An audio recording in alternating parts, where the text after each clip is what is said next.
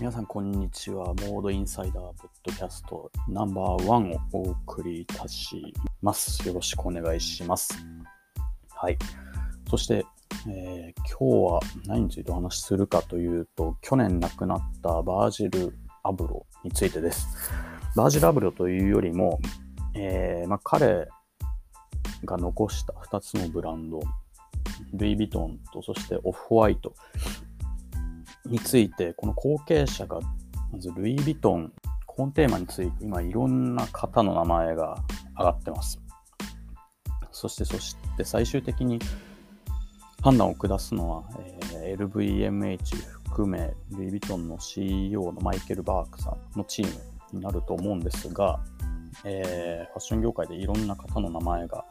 上がっています。まず大前提としてこうどういう基準で選ばれるんだろうなということについて考えてみたのですが、一つ挙げられるのが、まあ、LVMH、ルイ・ヴィトン、ルイ・ヴィトンにはバージル・アブローをデザイナーとして、まあ、デザイナーというか、クリエイティブディレクターとして起用するにあたって、その結果としてだいぶストリート色が強まって、売り上げもだいぶ伸びて、ラグジュアリーの裾野がかなり広がったっていうことが挙げられると思うんですよね。なので、まあ、ムーブメントというか、そのモメンタムとしてはね非常にそこが大きいわけですよね。なので、そこのバランスをどうするか、引き続きそのストリート色、それをこう融合させたようなところを重視するのか、あるいは、それをこうディスラプターじゃないですけど、もうかなり変えてしまうのかというところなんですが、まあ、そこは今まで成功していたものをもうしばらく続けるんじゃないかなということを、えー、思っております。ただただ LVMH は言うてもというかかなりドライなところがあるのであくまで売り上げを、まあ、取りに行くだろうということも考えられると思うんですよね。で、そういう観点で、えー、今上がってる名前なんかについてちょっと考えたいなと思って、まず一つ挙げられるのが、バージラブロー路線を継続していくっていう前提で考えると、まあ彼のチームというよりも彼の、えー、と広い意味での仲間たちっていうのが可能性としてあると思うんですよね。で、名前としてよく出てくるのがカニエ・ウェスト、YE、家が出てくるんですが、どうでしょう？僕思うにやっぱりすごく、まあ、天才肌でわがままで結構チームがしっかりしていても、まあ、どこまでこう彼とのコミュニケーションとか機能するのかなっていうのはあるんですよね個人的に。で例えばベルナール・アルノーレベルの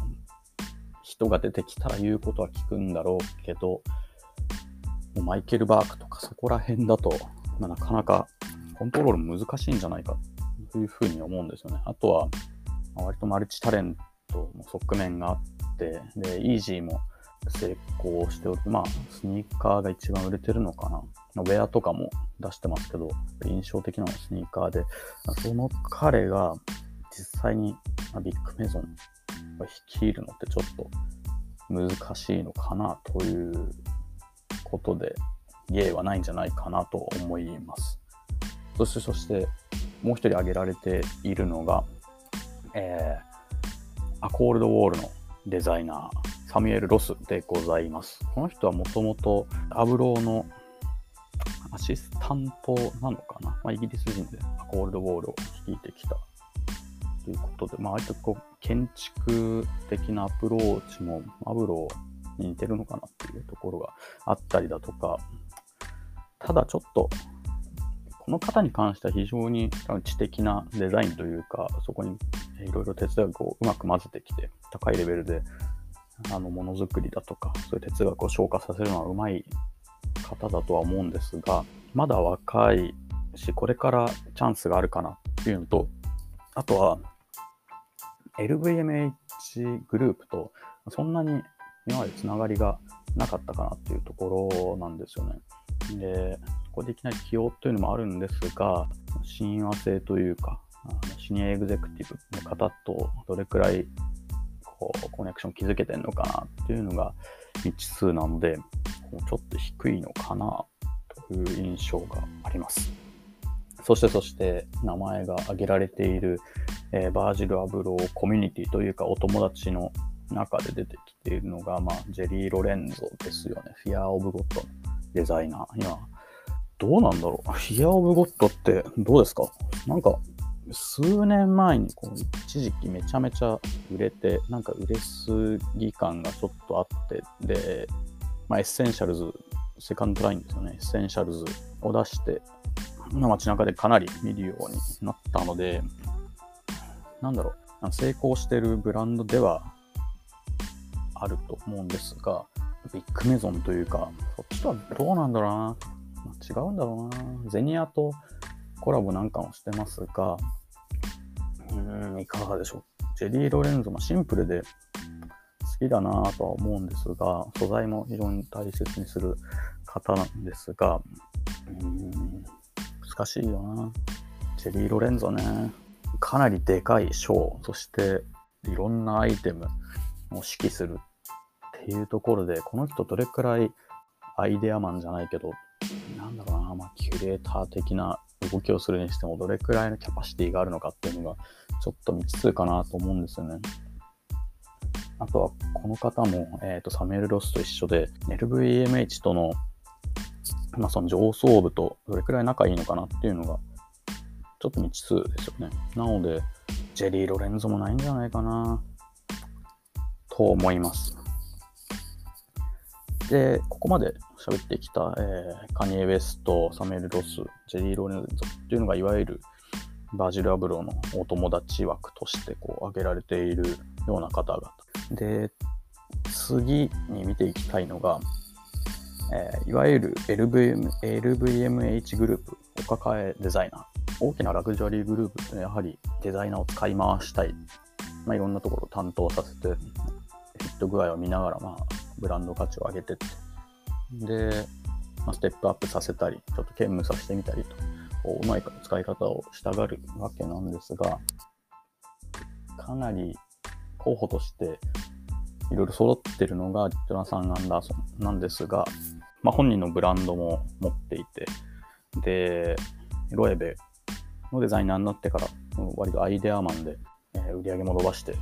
きていると。なので、LVMH グループの中では、あの、こう、どんどんステップアップしているような形なので、タイミングとして、これからもっとビッグメゾンにデザイナー、クリエイティブディレクターとしてチャレンジしていくっていうのは、まあ、あり得るストーリーなのかなというところです。で、LVMH の中で、えデザイナーとしてやってた実績があるので、まあ、社内、グループ内でも持っていきやすいということがあるのかなというところです。ちょっとマイナス面としては、今までのこうストリートとバージル、えー、気づいたアフリカンアメリカンだとか、割とこうダイバーシティ感のある、そういう色がちょっと薄れるかなというのが、トランス・アンダーソンの場合はあるかなと思います。が、その他の要素を考えると、まあ、うまくやれる方なのかなっていう、割と安牌なところなのが、えー、ジョナサン・アンダーソンだと思います。そしてもう一人、イギリス人で、この方がやってくれそうというか、あの、ブランドを助けることができるんじゃないかということで挙げられているのは、キム・ジョーンズ。ですが、もう、キム・ジョーンズはさすがに忙しすぎでしょというか、引き受けなくもないだろうけど、もう、時間がないんじゃないかっていうところですよね、キム・ジョーンズは。え、ー、と、フェンディのウメンズもやり、えー、なんだ、ディオールのメンズもやって、さらにそこにめちゃくちゃでかいルイ・ヴィトンが入ってくるってなると、う、全盛期ラガフェルト以上に忙しくなるんじゃないかっていう感じなので、あとは、まあ昔、えーと、ルイ・ヴィトンもやってたっていう、まあ、経験は、あの、あるんでしょうけど、うん、ちょっと難しいかなっていうのがキム・ジョーンズですね。はい。そして、そして、最後にちょっと面白いなと思って取り上げたいのが、えー、いわゆるまあアジア人でくくれるのかな、えー、何人か名前が挙がってます。まずは、安倍千歳さん、堺のデザイナーですね。堺も海外での売り上げがポンポン伸びていって、で、ゴルチエのクチュールでもデザイナーインビテーションプロジェクトじゃないですけど、えっ、ー、と、シーズナルでデザイナーを迎えるプロジェクトで、えー、空中のデザインをした経験があるというところで、で、女性でアジア人で、かつこうメンズをやるっていうのは結構新しいんじゃないかなっていうところがあるものの、まあ、なかなかまだ堺から LVMH、まあ、LVMH のつながりもそこまではないかなっていうところなので、うーん、期待はするものの、ちょっと難しいかなっていう感じですね。そして、まあ、これも難しいとは思うものの、2号、どうですか？建造で、えー、メゾンデビューを果たした。えー、日本のなんかストリートキングとか、どっかに書いてありましたけど、2号は、まあ、バージルとも仲いいし、そこの空気感だとか、そういうストリートを落とし込んだデザインとか、まあ、彼もキュレーターとしての才能が非常に高い方だと思うので、はまらなくはないだろうけど、あとカプセルコレクションもやってましたよね。えっ、ー、と、なんだ、なんかフォントがベルディ、ベルディっぽい感じ、なんか LV×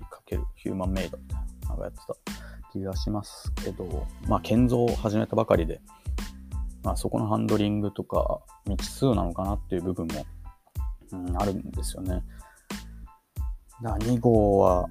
実力というかうまくやれそうなところはあるもののどうなんだろうというところでしょうか。はい。ということで最後は私の一押しおすすめを紹介したいと思いますがこれね、まあ、希望も込めてというか、あの賛同してくれる方は少ない気はするんですが、えー、アンブシのユーンとバーバル。